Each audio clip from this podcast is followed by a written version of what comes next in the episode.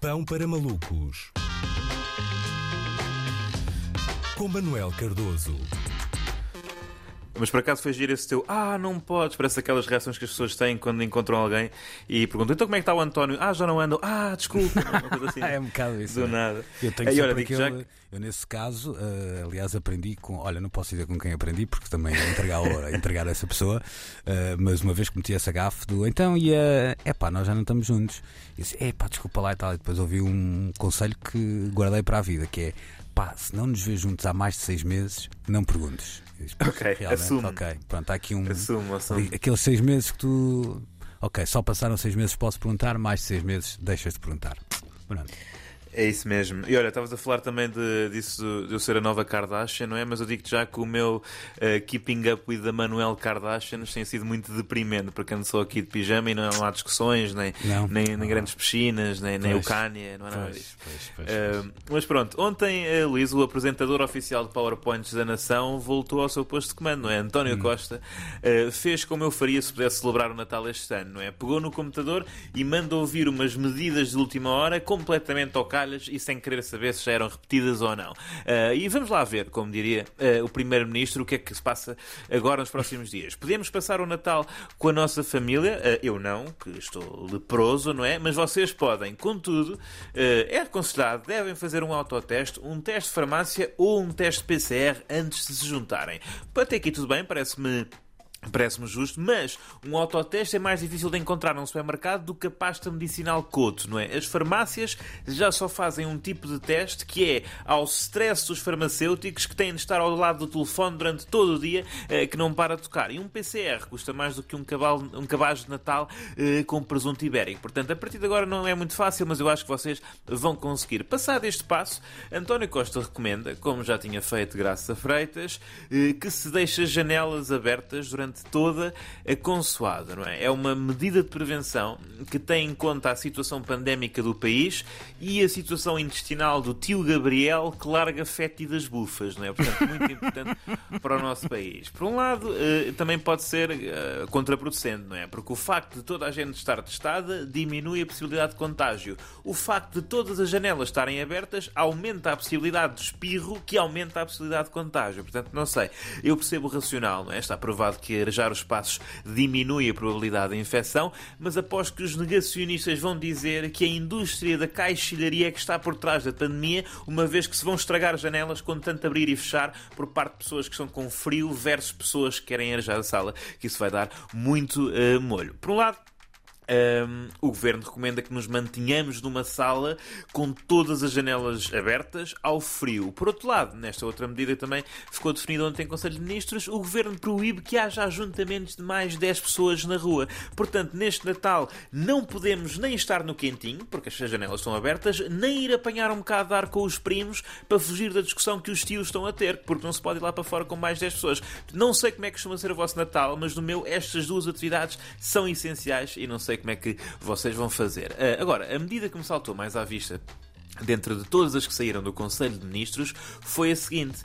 E é isso mesmo, os saldos estão proibidos. Isto é, nunca, não me lembro isto ter acontecido. Sei de membros de casal que abriram uma garrafa de champanhe por causa desta notícia, mas de resto parece-me parece um bocado parvo, não é? Reparem, não são as lojas que têm que fechar, são os produtos que não podem ficar mais baratos, não é? Dúvidas houvesse que o governo conhece bem as suas gentes, não é? Não, malta, podem ir ao centro comercial à vontade, têm é de comprar roupa da nova coleção em janeiro, não é? Nada de pechinchas. Ah, ok, então passe lá, passe lá em março. É melhor, não é? A questão é, muita gente já não compra lojas, já não compra roupa em lojas físicas. Na net também não dá, não é? Vai-me aparecer uma janela pop-up da DGS no site da ASUS a dizer para o que está a fazer, acha bem estar a comprar 5 sweatshirts por 40 euros? Não sei, tenho um bocado de medo disso. Depois ninguém está a pensar nisto. Mas isto também se aplica à feira, não é? Isto aplica-se também à feira. Portanto, 5 euros, 5 euros, pode-se dizer, não é? Só dizer o preço. Leve duas, paga um. Já não, já é proibido porque é promoção.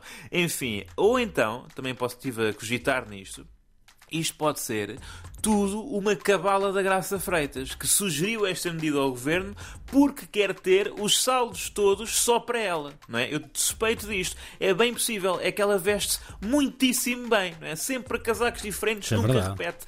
É sharp, extremamente sofisticadas. Portanto, por favor, investiguem estas ligações. Tenho quase a certeza de que a Diretora-Geral de Saúde conhece alguém eh, na moda alfa.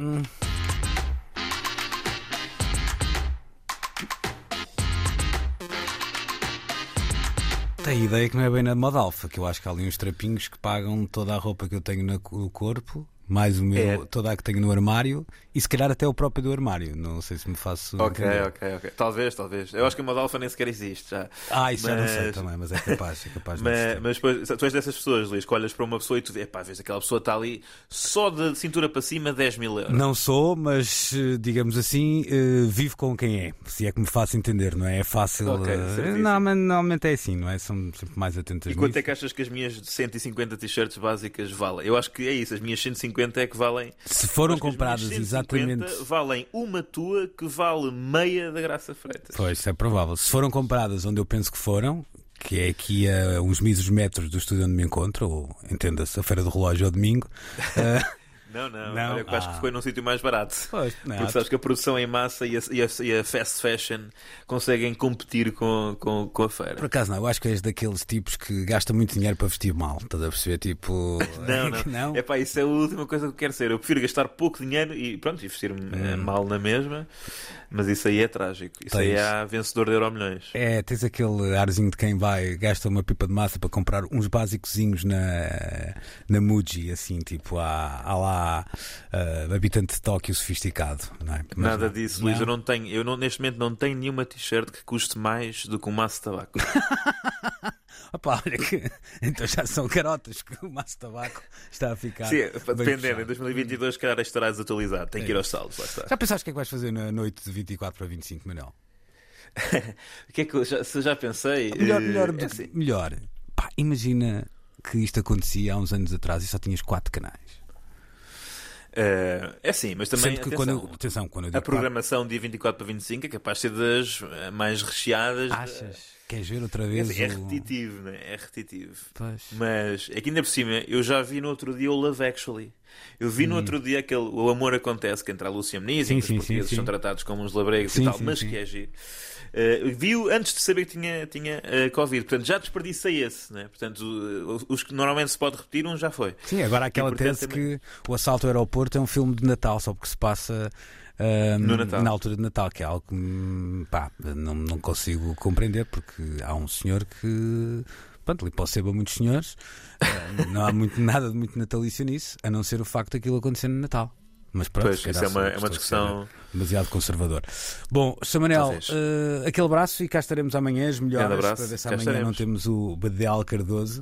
Mas já O Badel não, acho, espero que não chegue. o Manel Kardashian Cardoso. Vá, um abraço, Manel, e até amanhã. Tchau, tchau. Até amanhã.